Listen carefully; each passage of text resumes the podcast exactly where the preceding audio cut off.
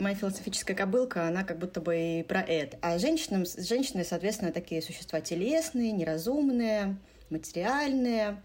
Э, ну, в общем, полное фуфло. Мне кажется, я задолбала уже всех повторять, что это дискурс, который создали мужчины. Пытаются натянуть сову, православную сову. На пенис отца. А, я на самом деле с вами соглашусь и даже поддержу. Отец в выходные снизошел и пошел там ребенка развлекать. Если он вообще достоин, чтобы в него либидо инвестировать, то будет всем счастье. Отцы пишут про свой вот опыт, и это тут такое э, такое себе чтиво.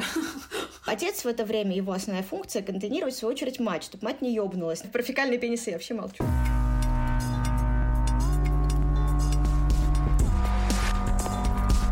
Прах Выгодского.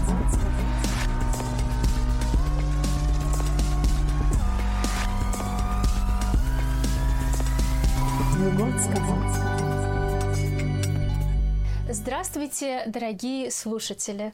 В эфире снова ваш любимый, я надеюсь, подкаст «Прах Выгодского». С вами в студии Анастасия Клепинина, экзистенциально-гуманистический психотерапевт, Дарья Якуба и я, Екатерина Малиевская, психоаналитики. Я уже не говорю, кто здесь из нас я, оно, сверх я, потому что мы с Дашей материмся в равной степени, и Настя у нас единственный островок э, академизма и здравого смысла и интеллигентности который, кстати, не всегда справляется со своей отцовской функцией. А, Даш, ты спойлеришь. Сегодня, как вы могли понять по этому спойлеру, мы будем говорить об отцах Потому что что-то мы много уже говорили о матерях, постоянно мы в каждом чуть ли не выпуске упоминаем матерей, как они с детьми там что делают, хорошо или плохо. Как материмся. Их, материмся на матерей. И получается, что мы как будто бы следуем вот этому психологическому дурацкому стереотипу «виновата мать во всем». А, спрашивается, ну, есть. спрашивается, где же тогда отец? Потому что очень много говорят тоже в психологии о том, что семья без отца это плохо, и вот где же отцы? Где же отцы? Давайте разберем сегодня роль отца в современном обществе, феномен отца, отцовскую функцию. Короче, все у нас сегодня посвящено отцам. И начнет у нас Даша с исторического экскурса. У нас сегодня все серьезно. И исторический, и культурно-исторический психоанализ, все будет. Оставайтесь с нами. Да, я решила сегодня оседлать своего философского коня, ну, как коня, наверное, громко сказано, такую кобылку уже полудохлую, которую я где-то на переправе сменила на психоаналитическую. А, но сегодня она как будто бы в тему. А, но начнем с основ.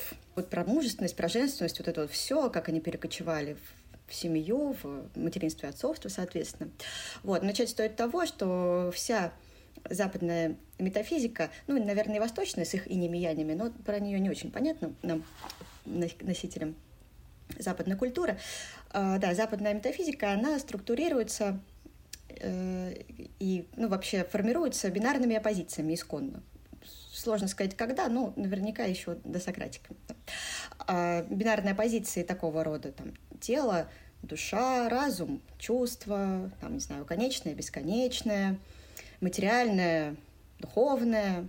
И, соответственно, э, ну, неизбежно, логичным образом, когда мы подходим к вопросам антропологии, ну, то есть э, человека, здесь тоже мы встречаемся в, определенный исторический момент с бинарной позицией мужское-женское. Э, и, соответственно, мужскому приписываются вот первая часть вот тех этих противопоставлений, да, позиций, которые я обозначила. То есть мужику приписываются у нас, что как раз вот разум, э, а не тело, да, и не чувство. Дух, э, такое структурирующее начало. Э, а женщинам, женщины, соответственно, такие существа телесные, неразумные, материальные. Ну, в общем, полное фуфло.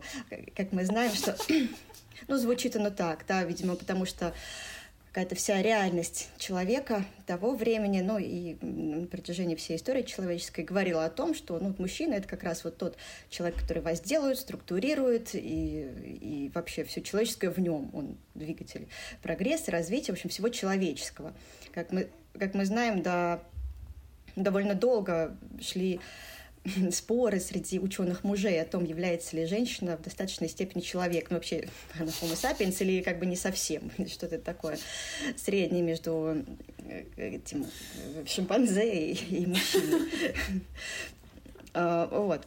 Соответственно, вот э, на этом все и строится патриархальная философия, на которой строится вообще все наше мировоззрение до сих пор западное, ну, надеюсь, что все-таки не до сих прям пор, но да, почти до сих пор. А вот. И, соответственно, семья оказывается тем пространством, да, тем полем, где эти оппозиции бинарные включаются. То есть мужское и женское как носители вот этих вот всех остальных базовых каких-то онтологических оппозиций э, разума и чувств, там тела и души, то есть у женщины тело, у мужика душа, ну что-то вроде этого, да, материи и, собственно, нематериального чего-то более э, достойного. вот. И, то есть, таким образом, вся вот эта вот э, огромный пласт мыслительных представлений, а, оно помещается вот в отцовско-материнские функции семейные. Вот. Еще у них ребенок там рождается. И, соответственно, вот на, этом, на этой почве, да, на почве ребенка э, как-то приходится всем вот этим глыбам э, взаимодействовать. И как они взаимодействуют? Взаимодействуют они довольно не, не прикольно на самом деле. А, довольно трагично и довольно грустно. Грустную картину мы наблюдаем. А, которая до сих пор, кстати, отголоски которой до сих пор э, мы можем проследить. Например, все мы можем э, все наверняка слышали вот такую тему, что для отцов дети неинтересны лет до, ну, там, скажем, трех, потому что с ними там не поиграешь, не, взаимо, не повзаимодействуешь, э, они такие неинтерактивные, эти дети, и непонятно вообще, что с ними делать. То есть, что мы видим? Мужчина начинает интересоваться э, ребенком, когда он становится человеком, более или менее вычеловечивается, то есть он становится носителем тех самых вот этих условно мужских качеств, разума в первую очередь, да, которые у него не так сильно можно наблюдать в более раннем возрасте. Э, в более, в более раннем возрасте, в младенчестве, с младенцем общается в основном женщина, потому что женщине близки, близки все вот эти вот неразумные вещи, которые присущи младенцам. То есть женщина может с ним общаться на вот языке чувств, каких-то телесных э, проявлений, вот этих материальных, да, приземленных, которые еще не развились, не эволюционировали до человека. Вот это все женщине.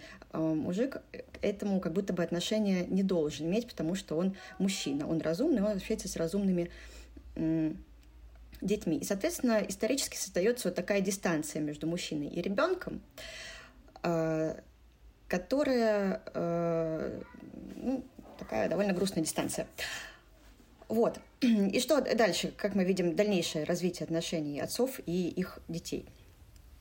А, то есть они не общаются с ними до какого-то возраста, а потом ребенку нужно резко войти в этот мир людей. И, э, возможно, поэтому существуют такие практики, как, например, жестокие всякие инициации в древних, недоразвитых, прости меня, Господи, племен, да, вот, ну, таких, короче, более ранних, более архаичных культурах, эти жестокие инициации, которые как будто бы не было ребенка среди людей, тут бац, надо его туда внедрить через такие достаточно э, часто жестокие практики, чтобы он проявился как мужчина. То есть до этого, э, кроме этого, контакта какого-то с мужским миром у ребенка нет. Э, отец, вот так, э, такая вот отцовская значит, часть населения, да, которая, собственно, организует всякие вот эти инициации, все такое, ну или как какой-то представляет мужской мир, э, он эм, ну, так получается, что он становится таким э, авторитарным, э, жестоким тираном, который устанавливает тот самый отцовский закон. Там, про психоанализ мы еще поговорим, про психоаналитическое измерение вот этого всего мы поговорим позже. А, ну, в культурном смысле это вот как-то так получается. Это человек, который, которому чужды чувства, телесный контакт с младенцем, с ребенком, всякая разнообразная эмпатия, эмоциональное взаимодействие. ему остается роль законодателя, тирана, который следит за порядком, э, который даст пизды, если надо, а, а, надо, обычно очень надо в таких культурах давать детям пиздюлей, потому что иначе как их воспитывать не очень понятно.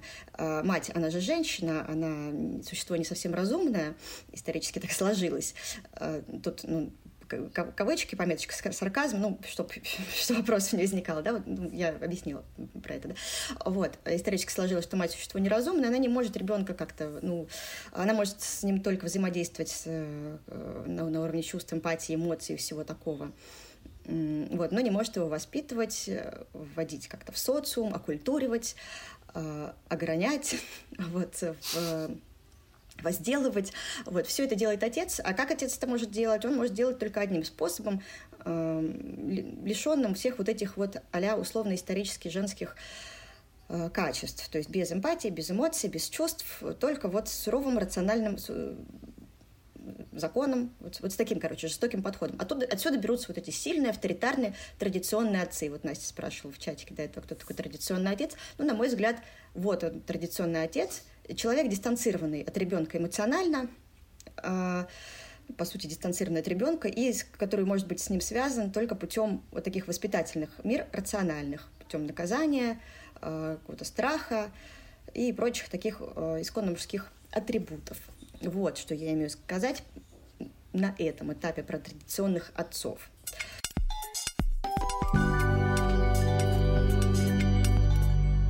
Я бы добавила, э, наверное, мне хочется такую психоаналитическую уже пометочку сюда внести, что тираничный отец, он может выглядеть э, тиранично ну, как-то э, при внешнем наблюдении, но это может быть отец, который действительно несет закон, ну, в том понимании, в каком закон в этом обществе понимается. И это может быть наслаждающийся отец, который закон не несет нифига. Сейчас я поясню, что я имею в виду. Но это более современные какие-то уже, мне кажется, наслаждающиеся вариации отцов, нет? Да, мне кажется, всегда такие были. Ну вот э, пример, мне кажется, такой показательный. Я недавно слушала передачу, господи, я как бабушка разговариваю, про, про купеческие семьи, про всякие делишки в купеческих семьях. И вот там прям этот отец, сильный отец, вот этот патриарх, там это очень ярко выражено. У них была, значит, многопоколенческая семья, этот сильный патриарх, который стоял во главе, и он там всем раздавал пиздюлей сыновьям своим, которые от него не могли отсепарироваться и должны были его слушаться, и всем там нижестоящим по иерархии он всем, в общем, заправлял но важно понимать, что этот э, жестокий отец, который раздает пиздюлей, он их раздает не своих желаний каких-то, он их раздает от имени Господа, грубо говоря. То есть над таким отцом всегда стоит какой-то еще закон, и он проводник вот этого закона. И в целом, как бы это жестоко и мерзко для нас сейчас не казалось, но это какая-то работающая система проведения закона и призывания всех, э, держания всех в узде и в порядке.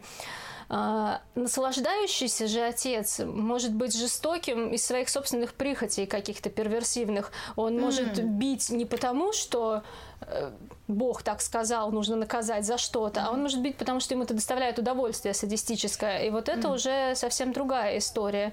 И, и ты права, что сейчас наслаждающихся отцов, наверное, стало больше, потому я что... про другое немножко поняла. Я mm. потом поясню, я подумала mm. про другое. Угу. Потому что сейчас действительно непонятно, непонятен этот внешний закон. Что угу. это? Что такое общий закон? Ну, слушай, здесь прям как раз действительно психоаналитическая такая тема. Вот это же наше разделение на архаичного отца, да, и эдипального отца, то есть отца закона. Эдипальный отец как отец закона, который закон разумный, понятно, зачем, за что, почему, э, который ставит границы, который э, Э, как это по-библейски, да, наказывает тех, кого любит. Ну, короче, действует во благо чего-то для структуры. Да. А вот архаичный какой-то отец, э, который Эдипальный появляется там в три года, да, условно, ну, внутренний вот этот ребенок. Вот. А архаичный — это который, да, вот то, действительно э, стихийная жестокость, которая просто пиздит тебя куда ни, не глядя, ну, то есть тоже внутренняя какая-то э, наша да, структура в психике, психотическая, да, она вот через этого вот отца жестокого, нелогичного проявляется. Вот. Так что это хорошее такое разделение, действительно. Можно не поговорить. Вот. А те отцы, про которых я говорю, они, э, да, они вроде как законотворцы такие, казалось бы, но при этом они дистанцированы от, от ребенка эмоционально, тем не менее. Несмотря на всю их, э, ну, какую-то здоровую, может быть, природу для психики. Не, не полностью, но здоровее, чем вот то, что ты описала про вот такого вот архаичного, злого, жестокого. А можно я тут встряну с тем, что я прочитала сегодня, и что меня поразило про вот эти вот э, представления, стереотипы, да, они в этой статье, ага. которую я читала, названной об отцах. Э, я как раз вывод про психоанализ, а я посмотрела свое про культурно-исторический да, взгляд на роль отца. Mm-hmm. И там была интересная вещь написана, это э, статья, там анализ нескольких разных исследований. Оказывается, кто-то даже интересовался, исследовал роль отца. Есть даже эти лонгитюдные исследования длительные. Mm. Да, там полных семей, неполных семей. Ну, короче, сейчас не об этом, а о том, что там вот эта интересная идея о том, что в социуме, естественно, из испокон веков существуют некоторые вот эти стереотипы о том, кто такой отец, да, а, что ему присуще, там какие-то характеристики. И там приводятся данные э, этнокультурных исследований, то есть в разных странах, в разных культурах исследовали вот взаимодействие отцов с детьми. Это вторая половина 20 века исследования проводились. И выяснилось, что различия этнокультурные во взаимодействии отцов а, и детей есть, но при этом а, само это взаимодействие не похоже на тот стереотип об отце, mm. который существует в этой культуре. Mm. Вот это мне показалось очень интересным, потому что вы сейчас рассказываете про вот этого традиционного отца, да, про какую-то там, э, какие-то там э, представления давнишние, да, о том, кто такой отец, кто такой традиционный отец. Это правда есть, но интересно, что, видимо, сами э, люди, отцы, да, они могут вести себя не в соответствии с этим представлением и с этими стереотипами. Mm-hmm. Вот. Мне это показалось очень интересно. А, пример, что а вроде... а примерочек есть какой-нибудь? А, слушайте, нет, там, кстати, вот почему-то не было в статье примеров, она какая-то коротенькая, видимо, описана. А, там, знаете, что было? А, было про вот э, эти известные а, исследования МИД, да, авторши, которые в разные племена приезжала и наблюдала, что там у них происходит. Вот у нее там есть про то, что э, в каких-то вот этих маленьких племенах у отцов есть традиция, значит, э, с, участвовать в родах жены. Mm. Э, да, то есть там и потом, например, когда э, ребенок родился, э, мама его купает, пеленает, и отец его забирает к себе и какое-то время лежит с ним вместе, значит, там где-то uh-huh. в своем э, месте. Вот, и что там, к чему она приходит, эта исследовательница, к тому, что такие дети вырастают более благополучными, можно так, наверное, сказать, uh-huh. да, психологически, чем вот дети из нашей европейской культуры, uh-huh. где вот разъединены, да, вот эти процессы. Но она говорит, что что там интересного-то, что стереотип об отце у них тоже есть как mm. таком властном, который устанавливает законы, а, но тем не менее вот отец, который с таким стереотипом участвует в рождении ребенка, да, у них совершенно другая связь с этим ребенком формируется, mm-hmm. и ребенок вроде как вырастает по ее словам более психологически благополучным, чем из вот европейской mm-hmm. культуры, где отец вот дистанцированный от mm-hmm. ребенка. Слушайте, про племена очень сложно говорить, потому что мы не знаем их них ни язык, ни дискурс. Мы же можем делать выводы какие-то о нашей культуре, о феноменах нашей культуры и о том, как она противоречит сама себе, исходя из, э, в кавычках, коллективного бессознательного, без кавычек, э, дискурса культуры, всего наследия, которое у нас представлено в текстах, в каких-то народных мудростях, прости господи, и всего вот этого. Поэтому я думаю, что в племена мы можем только фантазировать, и это будет не очень... Э, ну, это нужно исследовать, мы не можем здесь делать никакие выводы. Угу. Ну да, это правда. Но, тем не менее, очень интересно именно с психоаналитической точки зрения, как вот эти об- общие законы развития работают, разворачиваются именно у них. Вот. Судьба, прости господи, влечений. Ну, угу. Но для меня здесь как раз именно что интересно, что э, преодолеть некоторый стереотип возможно. То есть можно себя вести mm. по-другому, не так, как э, принято, я не знаю, не так, как сложилось, да, не то, как оно есть вот э, не то, как оно звучит, да, то есть uh-huh. не отец какой-то патриарх, ну, то есть он отец, э, глава семьи, да, но при этом вот он может себя вести как-то uh-huh. противоположно тому, как принято. Ну, короче, нету никаких отговорок э, у... Да. Да, мы об этом. Да. Вот, так что все могут э, теоретически, да.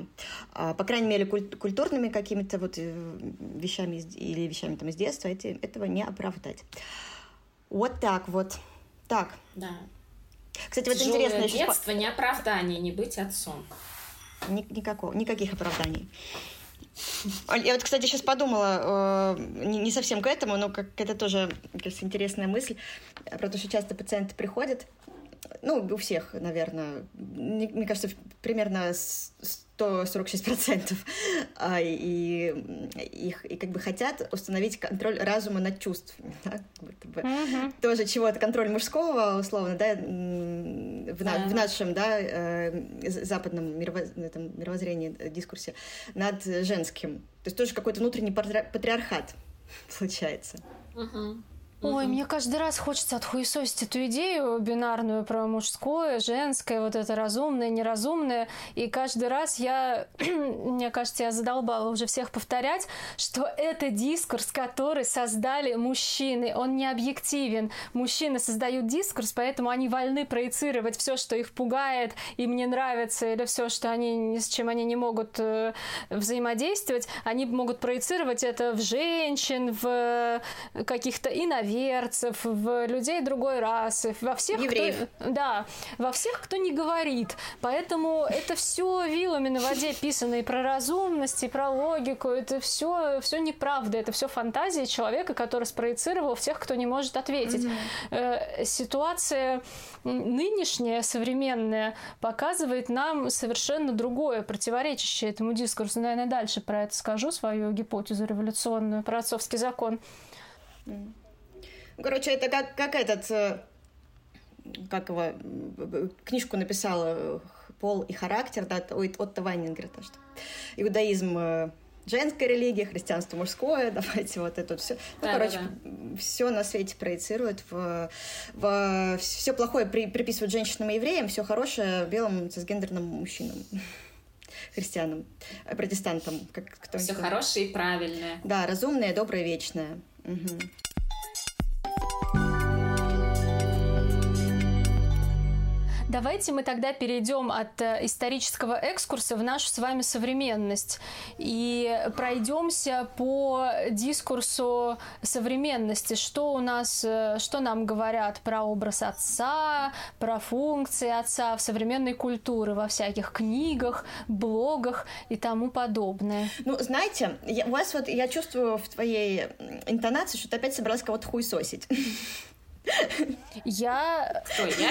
Я собралась, я да, готова. но да. я э, как э, люблю навесить на себя это серьезное ебало, э, вносящее баланс. Хочу сказать, справедливости ради, что вот многие века, и не, не многие, но все же тысячелетия, да, у нас вот этот э, патриархальная ебала формировалась. И вот отцы, которые ведут сейчас блоги по воспитанию детей, которые мы сейчас обсудим, это хуесосим обязательно, но между тем важно внести, да, а, они... Ты украла мою речь. Не, нет, я не краду. Я просто хочу сказать, что на обломках вот этого патриархата, который сейчас обламывается постепенно, потому что э, ну, я это и хотел сказать. Ну, я тоже, меня тоже тут было записано, вот, я могу тебе...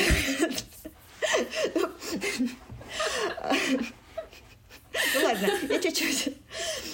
Короче, э, Патриархат патриархатом, но настоящего патриархального отца я видела в своей жизни примерно три. И то потому, что я э, тесно как-то связана родственными связями с, с православными, значит, исконно православными семьями. И вот там я видела парочку патриархалов, таких вот прям ну, классических, так сказать, даже как- как-то вот некоторое эстетическое удовольствие от этого получаю интеллектуально, что вот такой вот есть экспонат классического, э, редко, редко встречающийся э, в, в, вообще в нашем мире, вот, э, но это реально такой музейный экспонат э, из Красной книги, вот, в основном их нет, а есть, э, что, на, на, на этих руинах у нас вырастают э, вот эти вот э, популярные в советских семьях особенно, ну, сейчас уже поменьше, да, вот тунеядцы, алкоголики, да, на которых жены постоянно жалуются. Но это Катя нам что-нибудь скажет еще про советскую семью. Вот. И вот эти вот отцы, про которых мы сейчас будем хуесосить, они вот из этих руин пытаются своими лапками что-то там как-то э, строить э, какое-то новое вот это отцовство. Иногда это получается ну, вот, вот так вот, как нам сейчас Настя расскажет. Или... Я бы хотела ну, я... сейчас, Настя, прости, защитить мужчин, прежде чем я их буду хуесосить. Я уже это, я уже это а, сделала. Нет, вот этих патриархалов две с половиной штуки не потому, что мужик нынче обмельчал. А, не, я, я говорю именно вот просто как факт. Он вообще, они, э, а, ну, в общем, ладно.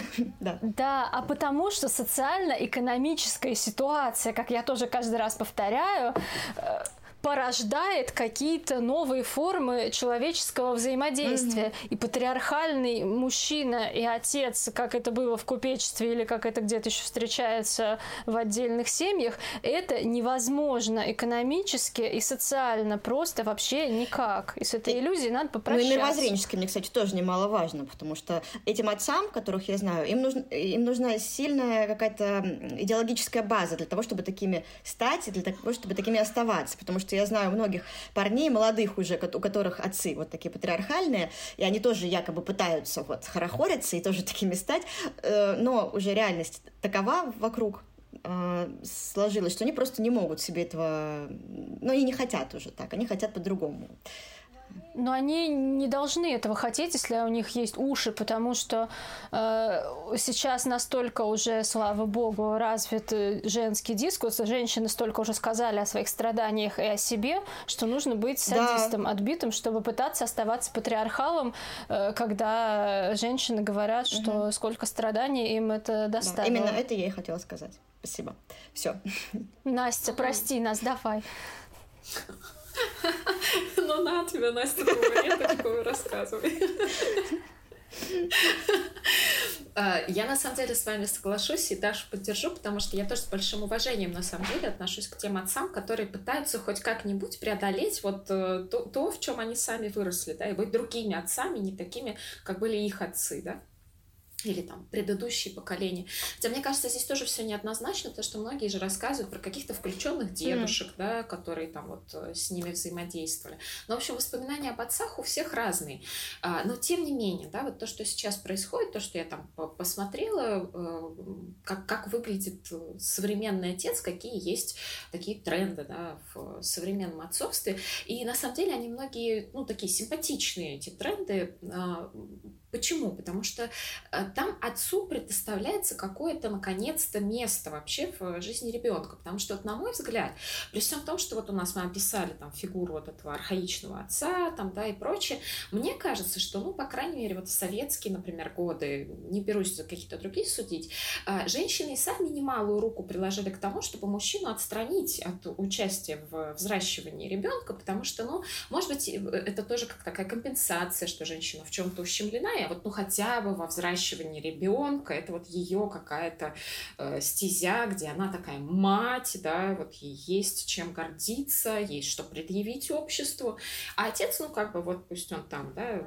он и так, он а Я не согласна, но я потом скажу, потому что я так вот. Я тоже не согласна, и я тоже потом скажу. Ну вот, на мой взгляд, сейчас как бы отцу возвращается вот это право, да, участвовать э, в жизни ребенка, ну, либо не возвращается право, но оно как будто вот что-то такое формируется, когда отец имеет возможность взаимодействовать с ребенком не постольку, поскольку, а вот как-то полноценно, да, то есть принимать какие-то решения, э, я не знаю, там какие-то вопросы типа там прививки делать или нет, это уже решается совместно, а не так, что мама только пошла и решила. Где ребенок будет учиться, да, призывается к тому, что там отец бы тоже участвовал. Как уж оно реализуется на практике, другая история. Ну и вот, что я смотрела? Я смотрела э, блоги в Инстаграме, вот блоги меня не очень впечатлили, потому что они не сильно отличаются от э, блогов Яш матерей, да, как там это категория либо я такой весь крутой отец, посмотрите на меня, полюбуйтесь. И, кстати, забавно читать там комментарии к постам этих отцов, потому что в основном основная их аудитория этих отцов это женщины, которые пишут, какие вы классные отцы. В общем, понятно, о чем там они сошлись в этих Мужчины не пишут? Да. Э, ну, я не видела, нет. И не сказать, что я, я не все читала, и не все там эти тысячи комментариев, да, в популярных блогах, но вот первые, которые бросаются, да, это женщины, которые говорят, вы такой классный отец, вы так все правильно делаете, там, вот это вот все. Ну, то есть тут э, как бы такая категория блогов, которые, в общем, такое самолюбование, э, про то, как нужно себя правильно вести с детьми, Э, как с ними там взаимодействовать. Есть такая про психологию, да, категория блогов, про психологию детскую, отцы, которые ведут. Есть категория блогов, которые такие развлекательные, да, то есть отец что может делать с детьми. Вот, и вот это меня больше всего э, можно сказать, обижает, потому что э, отец как такая функция развлечения, да, э, раньше был там отец выходного дня, да, отец-аниматор, который мать, значит, там воспитывает целую неделю, с ним возится, а отец выходные с ней зашел и пошел там ребенка развлекать. Вот, ну вот эта категория отцов, она вот в этих блоках поддерживается, когда отец, он что-то с детьми, он их развлекает, то есть это не вот эта повседневная э, mm. рутина, которая часто матерей как раз выматывает, да, вот что-то такое, да, вот куда пойти с ребенком для папаш. Вот. И мы с вами в, в чате смеялись, когда говорят, что ну, вот есть же тут кафе Андерсон для пап, э, но мы выяснили, что оно уже закрылось. Какие отчаянные ребята его открыли. Э, что с такой верой, такой верой в человечество надо обладать, чтобы найти. Да-да-да. Вот. Э, но есть еще, значит, что книжки для пап, кстати, оказалось, что их прям много. Я думала, там буквально штуки три, оказалось, что их много, и они тоже интересные. Есть э, те, которые, знаете, так про такой э, одухотворенный опыт отцовства. То есть там отцы пишут про свой вот опыт, и это тут такое э, такое себе чтиво, высоко А, ну это православные какие-нибудь? Ну вот, ну, в общем, ну, в основном, да, в основном православные, ну и вот э, есть не заявлено а, а, как вслух, да, что это какой-то верующий там отец, э, православный или православный, но вот тоже такой вот про какие-то, знаете, высокие смыслы, вот про что отец может дать ребенку, такой вот в духовном, mm. моральном плане. Вот. Есть книжки про отцовство. Такие а, то есть, а наш вопрос ну, параллельно. Вот они православные, да, вот православные ага. у нас любят обычно топить за возрождение вот этого традиционного патриархального отца. А, они, а вот здесь, я так понимаю, тут какой-то сплав, да, пытаются натянуть сову, православную сову на глобус гуманизма. На пенис. Э, ну, знаете, Здесь должна была быть реклама секс-игрушек. Мне, знаете, кажется... Но нам пока не заказывают. Но если, если, кстати, дорогие слушатели, среди вас есть э, желающие что-нибудь прорекламировать у нас э, подобное. Видите, мы умеем. Да. Слушайте, ну мне кажется, психоаналитики, не созданы для интеграции с секс-игрушками. Вы когда рассказывали про э, отца, да, э, вот этот архетипичный образ, э, который и в Библии, да, встречается, я как раз подумала, что, например, в Новом Завете-то там вот как раз ощущение, что это попытка сделать некоторый сплав из отца, который mm-hmm. дает закон, он же дает тоже эти заповеди, но они уже более как будто бы гуманные, да, и сам образ, ну, по крайней мере, как нам подают, но, да, вот, заметь, он, Христа он не отец, да? он сын. А, ну да, точно, да, точно. Ты права, да, все, я забираю свои слова обратно, но есть ощущение просто от этих книжек, вот, которые такие одухотворенные, что это вот попытка за Христом сделать что-то mm. такое же, то есть вот э, выглядеть как-то так же, очень вот э, мудро, э, с правилами, но при этом вот таким mm-hmm. красивым, влюбленным mm-hmm. в своего ребенка, mm-hmm. да, вот что-то такое. Вот. И еще отдельная история интересная про путешествия с отцами, э, потому что, оказывается, это такая сейчас развитая, ну, может, не сильно развитая, но тем не менее, если поискать э, вот, что, про то, э, поискать блоги там, да, про отцовство, что, де... что отцу делать с детьми, вот будут там всякие путешествия, э, там типа на байдарках, какие-то сплавы, вот что-то такое, вот, и, в общем, это прикольно, мне кажется, что это то, что отцам, наверное, должно нравиться, и с детьми сближать. С другой стороны, меня опять бесит, что это какая-то развлекательная функция отца, то есть не про то, как ходить с ребенком в больницу, не про то, как э, учить его в школе, да, и э, организовывать весь этот менеджмент безумный, которым занимаются матери. Это опять про то, что они пойдут, прикольно проведут время. Вот. Но сама тенденция вот этого, вот я повторюсь, что отцы все-таки какое-то место сейчас занимают, и они уже не вот эти отстраненные какие-то, да, которые где-то там, она прикольная. Но вот реализация вот так выглядит.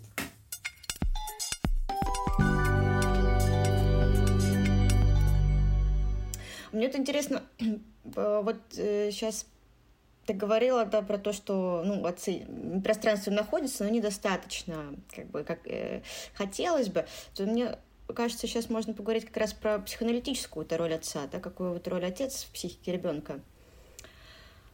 А давайте сначала мы зайдем со всяких психологических стереотипов, с чем мы обычно, ну, чтобы потом объяснить, как на самом деле обстоят дела, с чем мы обычно сталкиваемся. Любят говорить про неполная семья, это плохо. Вот если нет отца, mm. то ребенок сформируется как-то там криво-косо, и будут у него психологические проблемы всю жизнь. А два отца тоже как будто вот, бы много. А, да. А, и будет у него ролевая модель какая-нибудь неправильная. Вот он не, не увидит мужскую ролевую модель, и у девочки потом будут проблемы с построением отношений, а у мальчика будут проблемы с тем, чтобы быть мужиком. А он как будто бы растет в пещере с женщинами, и мужчин никогда в жизни не видел. Вот э, по этому поводу я что имею сказать? Ролевая модель дается не только через взаимодействие с какими-то конкретными людьми, а через постижение и вхождение в общий человеческий закон и порядок, который э, является языком и вот этой копилкой означающих человечество. Это культура, вот то, что я говорила про нарратив какой-то, который в культуре существует из прошлого и в настоящем. И отсюда у нас в основном берутся ролевые модели, потому что какая бы у тебя там ни была мама или бабушка, ты наслушаешься с детства откуда-то этого говна э, по поводу того, что девочка, ты же девочка, девочка носит платье, а почему у тебя волосы не заплетены, ты же девочка, ну и вот это все, вот это вот мы все прекрасно знаем. И, и мама с бабушкой общем... могут э, на два голоса да, петь песню о том, что ты же мужик, там что ноешь, вот это вот все.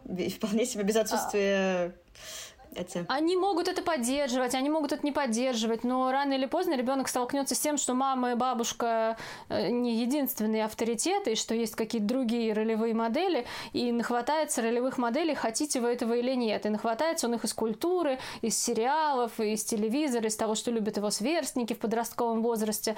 Так что здесь, в общем, про ролевые модели бояться не стоит. Если отца в семье нет, а российская действительность такова, что отца в семье нет очень у многих. Но это не приговор.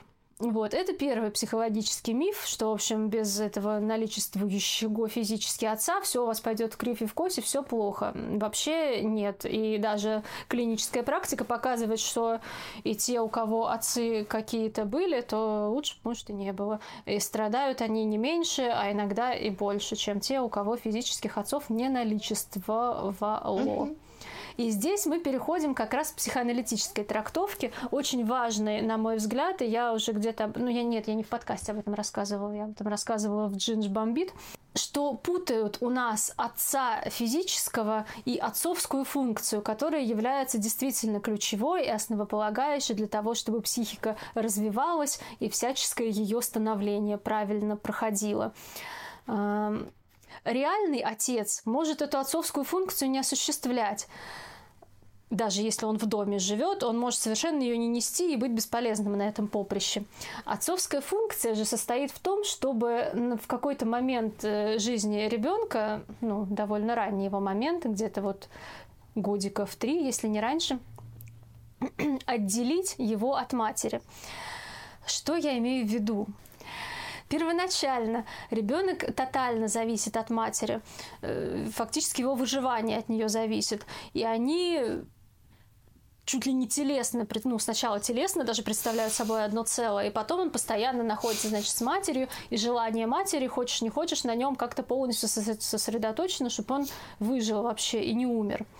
Но потом для его дальнейшего развития... А можно я тут вот сейчас, перед тем, как ты про ну, дальнейшее развитие, скажу да. по, по слово, что даже на этом этапе у отца есть э, функция э, критически важная для, для ребенка.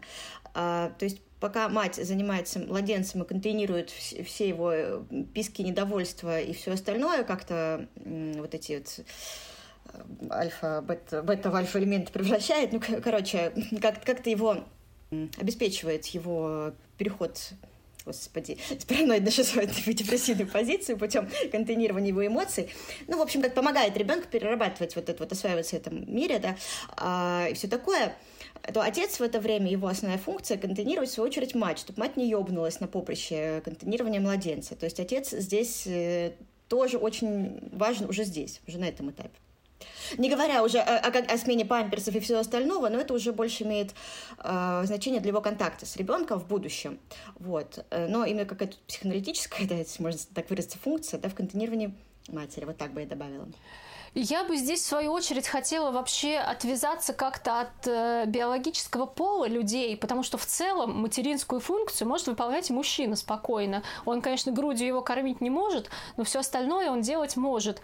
И если уж припрет такое, ну там, допустим, не знаю, какие-нибудь трагические случаи, когда мать умерла mm-hmm. при родах, то мужчина mm-hmm. вообще-то может справиться очень хорошо с материнской функцией. И было бы mm-hmm. желание. Э, а по поводу контейнировать мать, это, конечно, очень хорошо, но мне кажется, не так часто встречается, как хотелось бы, чтобы мужчины там как-то хорошо Ну, это важно. Это, это, это, как э, наша Елена Андреевна говорит, так устроены люди, так устроен мир.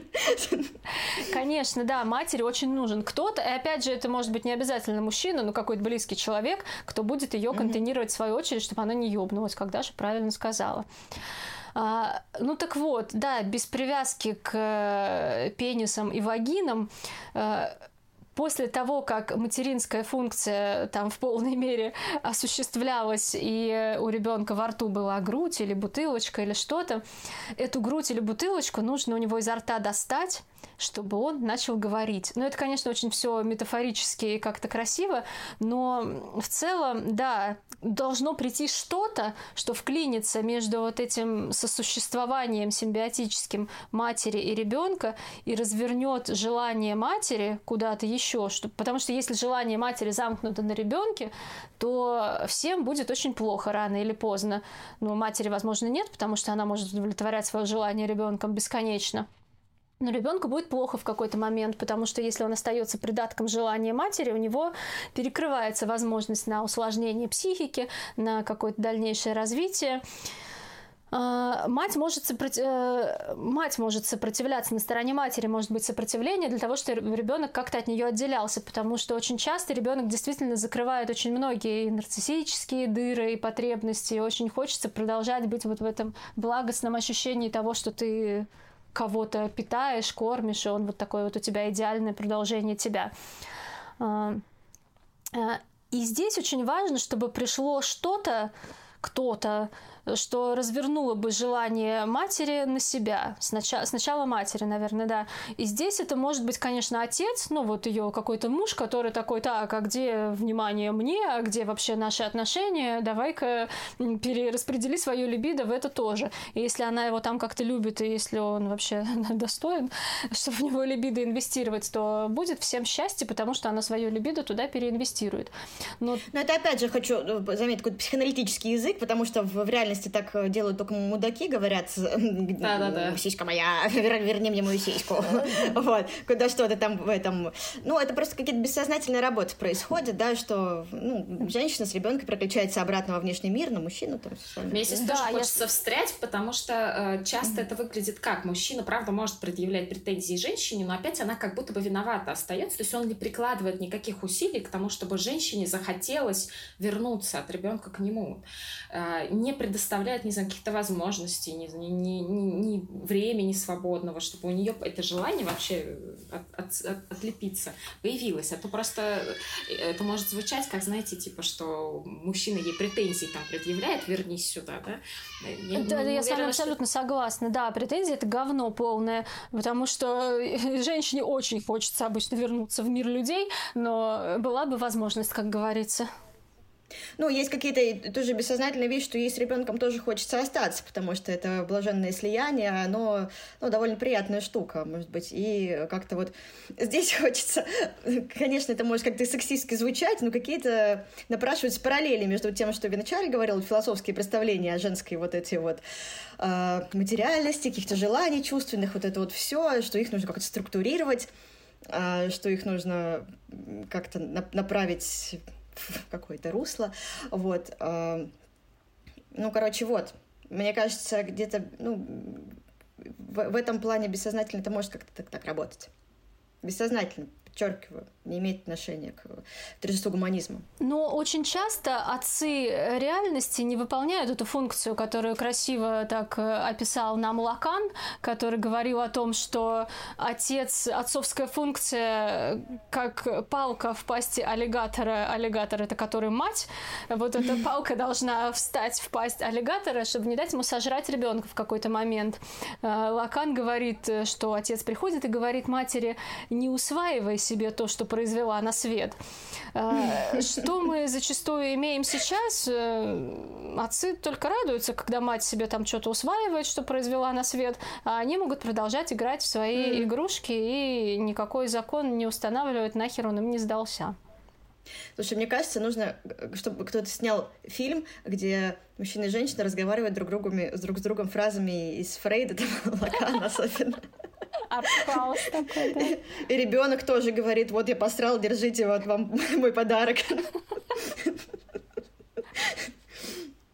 Да. Я боюсь, что, что твоя вагина поглотит мой пенис.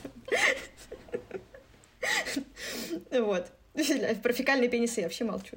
Да. Так вот, вывод из этого отцовская функция и отец э, реальности абсолютно не одно и то же. Отцовскую функцию может осуществить отец реальности, может не осуществить. Отцовскую функцию может осуществить что-то другое, что развернет желание матери, вынужденно или не вынужденно, на что-то еще, кроме ребенка, и заставит ее оборотиться от него куда-то еще и изъять из него часть своего либидо. Угу. Работа, например. Да. Ну, отец, отец, конечно, более какая-то, наверное, здоровенькая ситуация, но можно хоть куда-нибудь.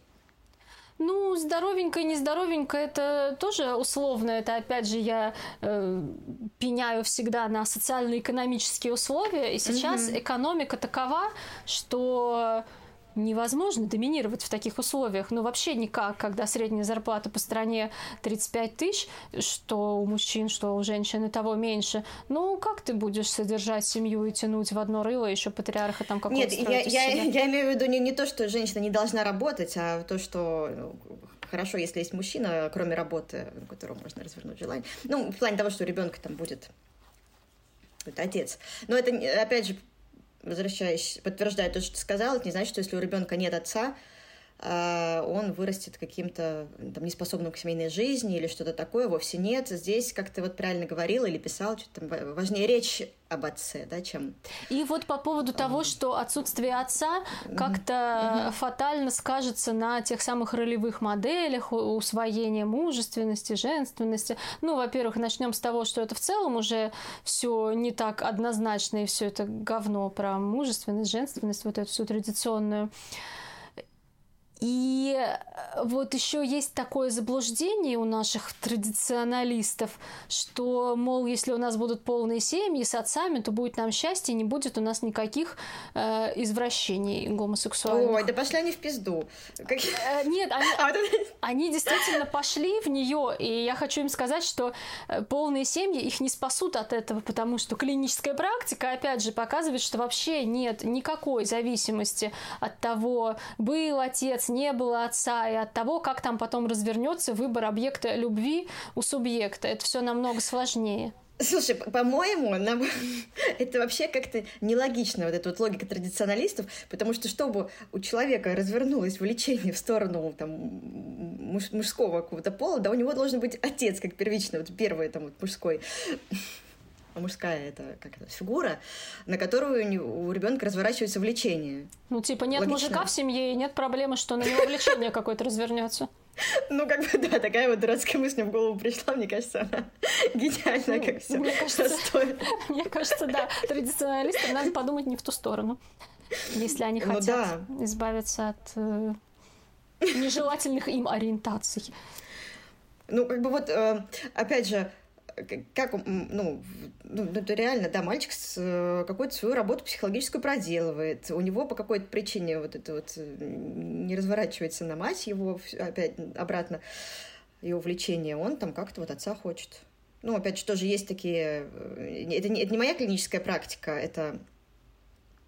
В общем...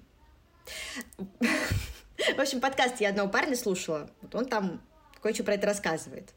Но сейчас этот подкаст забанили, потому что понятно, почему он там рассказывает историю становления э, вообще своей, своей, свою. Вот, и там был, короче, такой момент про отца, вот, про ну, в общем, да, логично, чтобы влечение развернулось на какую-то фигуру какого-то пола, эта фигура должна быть в первичном инфантильном опыте. Как будто бы. Ну, как будто, видишь, какой мы с тобой открытие сделали. Вот. Так что, да, по поводу, если у вас есть какие-то опасения, ну, вот эти все традиционные, я не думаю, что нас слушают такие люди, которые такие, нет, мне обязательно нужен муж, и я не буду разводиться, а вдруг мои дети вырастут там какими-то не такими и будут любить не тех. Так вот... Нет, я думаю, нас вряд ли такие да, слушают. Думаю, Очень дикая идея. Да. Но вот нет, это их не спасет. Э, сохранение традиционной семьи не спасет их ни от чего. И самое главное, сохранение и возрождение, точнее, не сохранение, потому что ее уже нет, да, угу. вот возрождение вот традиционного отца, традиционной семьи, оно не спасет э, она не решит проблему дистанции между ребенком и его отцом, потому что отец традиционный и отец вот отсутствующий это примерно одно и то же. Ни первый, ни второй не включен в ребенка эмоционально, и первый и второй ориентированы куда-то скорее на внешний а, мир. А, не, не, ну, в общем, понятно, да? То есть э, возрождение этого отца, оно вообще лишит э, человечества шанса хоть как-то э, какую-то новую форму отцовства переизобрести.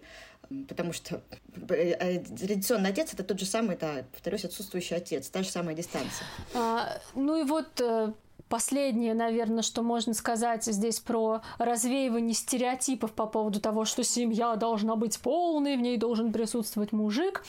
А, важное психоаналитическое открытие, откровение. Я бы предложила женщинам переосмыслить тезис «ребенку нужен отец» в тезис «ребенку нужна речь об отце». Что я хочу этим сказать? Пока дети рождаются от мужчины и женщины, пока ничего другого особо не придумали, а, для субъекта, ну и даже когда дети будут рождаться как-то по-другому, для субъекта очень важна история его происхождения. Все дети абсолютно на каком-то этапе задаются этим вопросом. Если этот вопрос как-то не закрылся, люди э, во взрослом возрасте уже к этому возвращаются. Это какая-то основополагающая такая штука для становления психики, для ее нормального функционирования, вот эта вот история своего происхождения, откуда я взялся. А, и в этом смысле очень бывает э, печально наблюдать, как э, могут страдать в своей жизни люди, у которых, например, на месте нарратива каком-то об отце, истории об их происхождении, дыра зияющая, пустое место. А, Поэтому для того, чтобы психика у нас не порушилась к херам, то нужен не столько физический отец, хотя они тоже, безусловно, бывают и хорошими, но бывают и не очень. Ребенку очень нужна речь о его происхождении, ибо о, об участии в этом происхождении обоих родителей. Поэтому очень важно, даже если отец по каким-то причинам не живет, не присутствует в этой жизни и вообще там не планирует, невозможно его присутствие в ней, очень важно рассказывать ребенку историю его происхождения рождения, для того, чтобы в его психике эти дыры все заполнились, можно было что-то построить на этом адекватное. Важно прям рассказывать, вот как познакомились, как там мама к этому отцу относилась, что она о нем думает. И можно не выдумывать эту историю про космонавта, и какой он был идеальный, как он капитан дальнего плавания. Лучше рассказывать правду. Любая правда лучше, чем полное отсутствие слов в психике на этом месте. Но если бы отец был мудак, лучше немножко приукрасить. Ну, или не приукрасить, а как-то в более нейтральном свете это выставить. Ну, в смысле, не рассказывать эту историю, что вот этот козел бросил меня, ты ему не была нахрен не нужна, и вообще он меня бросил из-за того, что я забеременела. Ну, вот как бы правда, с одной стороны. С другой стороны, так, конечно, не надо говорить. Это не, а что надо вместо этого сказать? Ну, как бы то же самое, но, мне кажется, с меньшей долей эффекта. Ну, потому что ребенку как-то не очень, да, когда его отец мудак. В любой истории можно разные стороны найти. Что вот, ну, да, мы разлюбили друг друга, или он меня разлюбил, ну, не тебя, ну, э, он не, не мог э, там быть с нами, ну, что-нибудь, но я имею в виду, пока он совсем маленький еще, когда там... Э, да, безусловно, ребенку на разных его возрастных этапах нужно рассказывать доступным для него языком, и свое, свои эмоции не надо заставлять маленького ребенка контейнировать и объединяться с тобой в коалицию ненавистников этого мужика. Да-да-да, это Но золото. в целом мы с Дальто придерживаемся того мнения, что по максимуму лучше детям не врать. И если отец был мудак, то можно в сдержанных э, каких-то выражениях выразить э, свое отношение к нему. Но важно, чтобы была речь. Вот, э, постулат, который облегчит всем жизнь. Я тут раздаю советы, как всегда. Mm-hmm думать не столько о том, чтобы какого-то мужика притащить в дом, потому что ребенку нужен отец, это ошибка. Мужика в дом тащить не надо, если он вам не нужен. Ребенку нужна речь об отце. Вот это основополагающая и психика структурирующая штука. И это очень важно ребенку дать. Угу. То есть, короче, либо хороший отец, либо плюс-минус хорошая речь об отце, чем отец мудак. Да.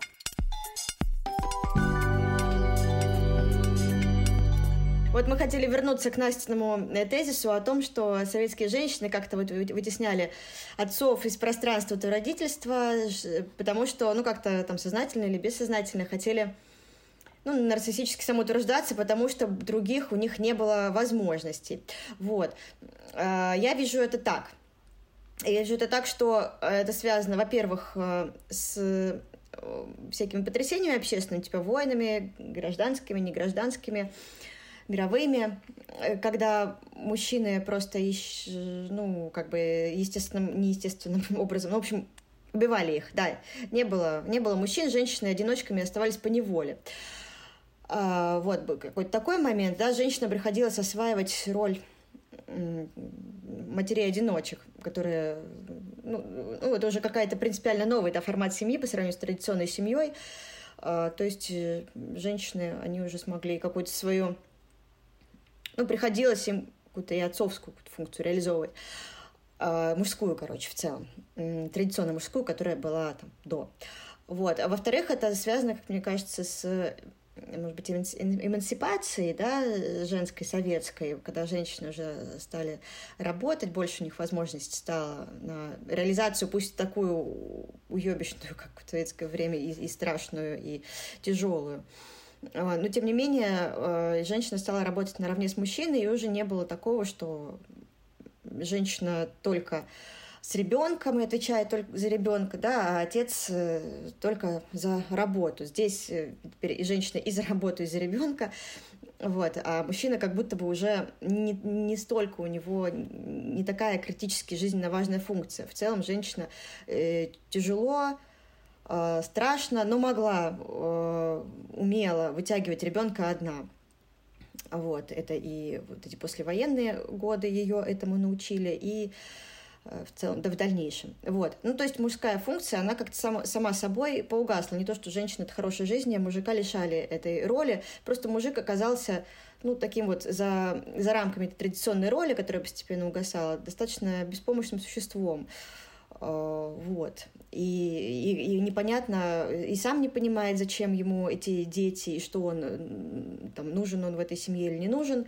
А, и дети тоже как-то тоже не особо понимали, зачем он. Вот мама, как такой вот, как у нас сейчас любят говорить, феминистки любят хуесосить этот термин, как есть у, у старшего поколения такой тезис, что вот у нас э, матриархат, матриархат у нас в семье, матриархат, вот, это, конечно, смешно, никакой это не матриархат, это большая трагедия, вот.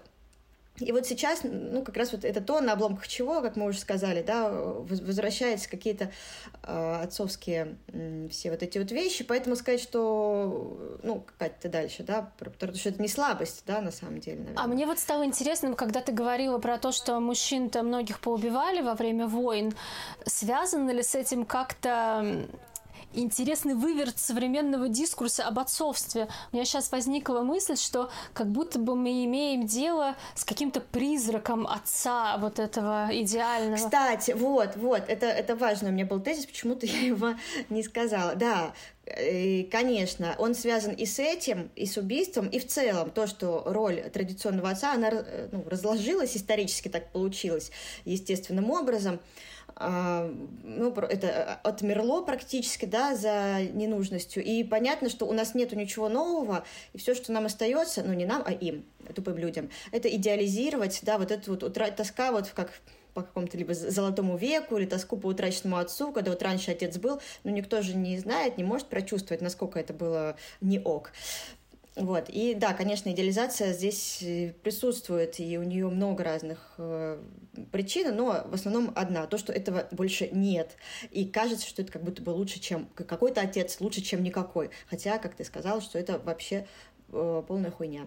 И в современном этом дискурсе про призрака отца вообще не очень понятно, зачем он нужен, потому что, если вы обратили внимание, то говорят обычно почему-то говорят о, об отцах, э, не говоря о них, они как будто изымаются из уравнения. Когда мы говорим про воспитание детей, там вечно нам бабы не то поколение воспитали, мать виновата в том, мать виновата в этом, а отец виноват в том, что его просто нет. Ну, то есть его нет, и поэтому там что-то mm-hmm. плохо. Но не говорится, что будет хорошо, когда он будет. Ну, помимо того, что он там какую-то ролевую модель даст, но это все какие-то фантазии.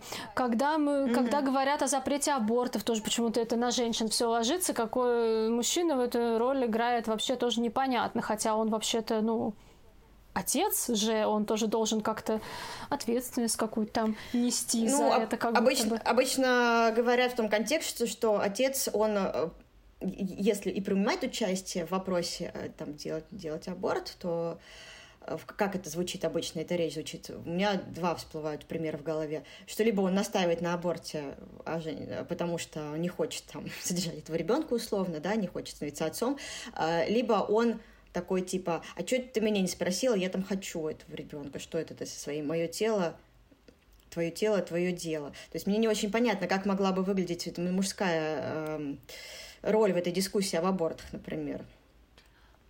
А, ну, например, она могла бы выглядеть так, что все шишки сыпались бы не на женщину, mm. а шишки сыпались бы на второго участника процесса, потому что сейчас Мужчина. у нас виноватят женщину, хуесосят женщину, запугивают тоже ее, э, пытаются воздействовать. Вот Елена Андреевна-то. Что? А, Елена, про аборты, как, Елена Андреевна, Елена Андреевна да. как про аборты, да, она же говорит, что мужчины спиваются и что там еще делают из-за абортов жены. Вот, а он тут мимо просто проходил случайно, вообще попал в этот замес. И вот с одной стороны мы имеем то, что мужчина как будто бы не ответственен ни за что. Вот интересно, тоже Настя какое-то время назад говорила про то, что отец выполняет очень часто развлекательную функцию в семье, и действительно много мы слышим, ну, даже в житейском каком-то обиходе, в житейском дискурсе, э, что мама — это вот мама про правила, мама про скучное и правильное, а папа — это про веселье, папа — это сходить там куда-нибудь. То есть такая какая-то вот э, не про ответственность, не про нудные правила, не про закон, а такой еще один ребенок, такой сиблинг старший, с которым весело потусоваться и который абсолютно тебе ничего не запрещает, балует тебя, покупает мороженое, а мама потом тебе лечит сопли после этого. Угу. А. Ну, в этом есть и хорошая новость в том, что это хоть какое-то, но проявление динамики. Это динамика, э, которая говорит нам о том, что все-таки традиционно отец полностью умер, и он больше закона здесь не устанавливает. Ну, видимо, хочется найти что-то позитивное во всем. Э, но э, мне кажется, это какой-то просто неизбежный этап процесса, да, этот отец, он ищет себя в этом, в этой системе семейной. Еще вот хочется добавить, тут сразу есть у меня какая-то вот мысль возникла, что почему матерям быть проще быть матерями э, хорошими плохими но полноценными так сказать матерями. Потому что это все-таки несмотря на то что несмотря на гуманизм феминизм э, который мы все разумеется здесь уважаем и поддерживаем всячески но все-таки э, матери невозможно отвертеться от своей материнской роли. Мать рожает этого ребенка и мать с ним мы уже говорили, да, находится и исконно, изначально. То есть она не может где-то ходить, сходить погулять, потому что ребенок сдохнет без нее. И даже если это там не мать, а отец, да, с бутылочкой, все равно это что-то про... Ну, во-первых, это редко бывает, да, чрезвычайно. Во-вторых, все равно это что-то, мы называем это материнской функции. Вот. А вот у отца как будто бы нет такой естественной, биологически обоснованной функции. Ему приходится вот э, только благодаря разумному своему, вот этой разумной части, а, как-то к этому подходить. Вот. То есть это не то, что само собой случается, отцовство. Вот о чем и говорит вот эта исследовательница племен МИД, и почему сейчас очень активно зовут мужей на роды, вот это вот все контакт кожа к коже сразу после родов, типа чтобы у них тоже запустились эти биологические программы. Ну, то есть это не биологическая программа, а просто mm, то, что да, они участвуют. Да. И если бы они участвовали... Ну, окей, не, не биологическая, а фи- на физиологическом Но если уровне. их к этому привлекать, смысле, ну, мне то, кажется... если их привлекать, то есть уже ряд исследований, когда говорят, что они испытывают вот именно. то же самое. То есть они могут... Я согласна. Если их к этому привлекать, но они могут к этому не привлекаться, и ребенку ну, от да. этому, в общем-то, насрать. Ребенку главное, чтобы был значимый да. взрослый, который с ним. И женщине это как бы, ну, ну, это логично. То есть вряд ли как, можно себе представить ситуацию, ну, хотя, может быть, в каком-то недалеком будущем и можно, что женщина, значит, э, полностью ребенка передает папе, и он с ней там, с ним там лежит, кормит, э, говорит, отстаньте от меня, маме нужно тишина тишина, папе да, нужно поспать, займитесь своими делами, папе нужно отдохнуть, вот, и, и полностью как будто стать для ребенка этим значимым взрослым. Это э, требует некоторых усилий по переключению, по, ну, в общем, это требует э, усилий не физических каких-то, да, а вот именно, ну, вы, выйти за рамки логичного какого-то ну, порядка. пусть потрудятся, что вот, поэтому, да, мужчине нужно трудиться именно вот над тем, чтобы сменить вот этот вот шаблон. То есть то, то что с женщиной происходит естественным образом на протяжении поколений, да, рожает ребенка и под сиську его на, там, сколько, на три месяца, вот, и с ним она там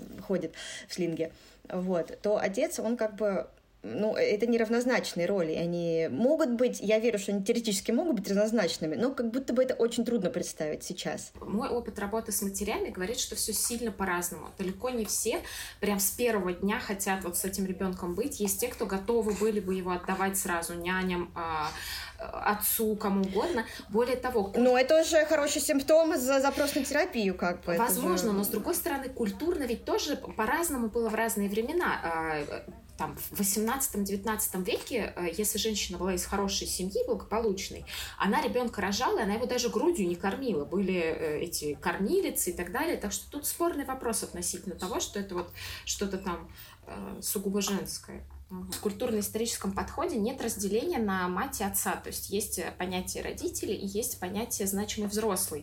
То есть это, ну, это появление mm, теории. Это важно, кстати. Да, это появление теории, это 20-30-е годы 20 века. То есть тогда, может, это тенденция времени была, я не знаю. Но у нас нет этого разделения. И эксперименты, которые проводили с детьми, да, какое-то наблюдение за ними, э, они не всегда с матерью, отцы тоже участвуют. Ну вот это, это интересно, да. Ну, мне кажется, на что-то тоже похожее э, в целом. Хоть у нас и у клинянцев все про, про, про грудь, про сиськи, про материнские, разумеется. Но как будто бы все равно их легко заменить на бутылочку в этой теории.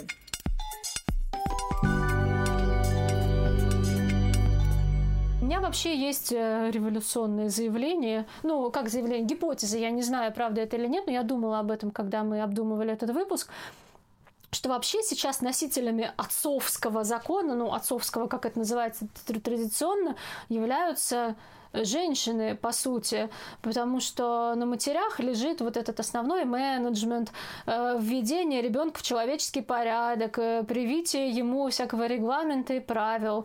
Ну, по крайней мере, то, что я вижу в каком-то дискурсивном поле, э, за это отвечает мать. И не то, что... Ну, это, ну, это не, не сейчас, да, как бы это как раз вот советская такая послевоенная модель, мне кажется, она собственно, оттуда, как э, продукт распада вот этого традиционного патриархальной, традиционной патриархальной семьи, то она оттуда и берется. В общем, да. Когда отца не существовало сначала физически, потому что он сдох, а потом э, уже и по собственной воле куда-то он. А вот я не знаю, он сдох сначала социально-экономически, а потом физически, или он сдох сначала физически? Сначала физически, мне кажется, он сдох. Ну, возможно, да. Ну и в целом...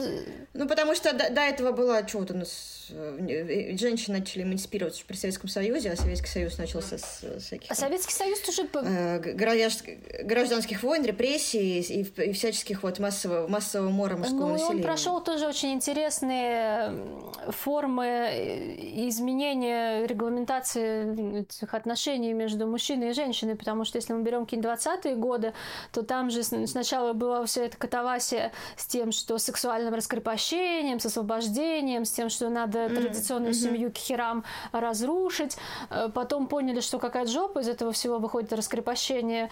И решили вернуть вот эти тоже какие-то а семейные ценности, что развод стал тоже порицаться. А, ну, это... Но при этом, mm-hmm. да, отцовская вот эта функция патриархальности, она куда-то испарилась. Не, не выдержали они. Ну, то есть интересно, патриархат остался, ответственности не осталось никакой, непонятно, в чем состоит теперь отцовская... Нет, понятно, в чем состоит отцовская функция, но непонятно, почему она отцовская, почему именно мужчины должны быть носителем этой функции, хотя закон mm-hmm. у нас определяется языком, в язык может ввести кто угодно, ребенка отделить от матери тоже может в целом тоже не только мужик. Поэтому э, у меня есть большой вопрос, какова вообще э, роль и функция отца, есть ли какие-то большие, есть ли какая-то большая разница между отцом и матерью, и не отцом. И не отцом. То есть что, Фрейда мы все-таки отменяем? Почему это? К вопросу того, что это там подкаст или статья, или что это было. Я еще не послушала. Нет, Фрейда мы не отменяем, Фрейда мы читаем, потому что... Читаем чтим, чтим. Да. Так, э, надо напомнить вам всем про наш YouTube-канал, который мы завели, который, в котором содержится пока что пародия, которую наша замечательная восходящая звезда э, Праха продуцирует. Я буду восходить, когда я взойду уже до конца. А, когда, когда, не знаю, когда Юрий Дудь возьмет у нас интервью. Хорошо. Вот. А, значит, да, «Звезда праха». Вот. А почему это может быть для вас полезно? Потому что вы можете более свободно делиться этим с друзьяшками, у которых нет VPN, которые не смотрят Инстаграм. Ну и в целом это удобнее на Ютубе смотреть. А, вот. Скоро мы туда загрузим, ну, собственно, выпуски и наше YouTube-шоу. Я надеюсь, мы тоже разродимся им в ближайшем будущем. В общем, давайте, подписывайтесь там. Лишнего да. не будет. Подписывайтесь ставьте лайки, поддерживайте нас всяческими комментариями. Когда мы зальем туда выпуски, то будет удобно дискуссию какую-нибудь там организовать. Вы можете написать нам, что вас бесит в наших выпусках, что вам нравится, э, и все вот это. Мы очень рады всегда обратной связи. А, да, и, кстати, нам на Яндекс Музыке не хватает 6 лайков до 200. В общем, ставьте их тоже там. Да, а мы, похоронив отца, прощаемся с вами. Да, Настя уже попрощалась, ушла, вот поэтому она с вами не попрощается, но мы говорим вам до новых встреч.